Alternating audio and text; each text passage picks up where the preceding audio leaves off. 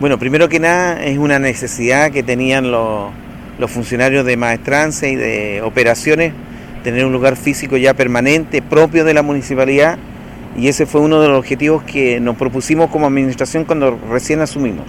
Después de un año y varios meses, ¿cierto? Podemos estar contentos.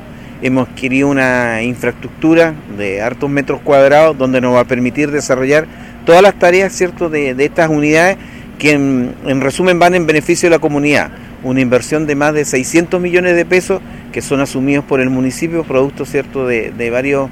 Eh, eh, eh, números cierto que dieron a final de año cierto en el sentido que nos dio la posibilidad de, poder ver el presupuesto y no esperar cierto algún proyecto externo.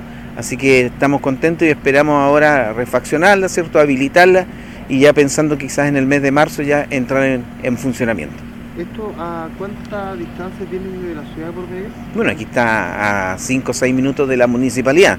Eh, y lo otro, cierto, que está en un radio eh, eh, límite urbano-rural, ¿cierto? Que nos permite también todo lo que es maquinaria, el tránsito de camiones, ¿cierto? Estar alejado un poquito del, centro de la ciudad. En este momento nosotros teníamos o tenemos nuestro parque municipal prácticamente cerca de la plaza. Entonces también ese es un, tema que ayuda con el medio ambiente, con los ruidos y una serie de otras cosas. Así que tiene varias implicancias positivas, ¿cierto?, de haber adquirido este inmueble para la municipalidad de, de Porvenir. ¿El lugar será solamente destinado a lo que va a ser la maestranza municipal? Tenemos también destinado una parte que va a ser el aparcadero eh, municipal. No nos olvidemos que los vehículos que están por esta situación están apilados cerca de la Casa de la Cultura y cerca del CFT, que también es un, un tema ahí importante de, un, asunto visual, ¿cierto? También de, salud pública, que también vamos a poder corregir y, solucionar.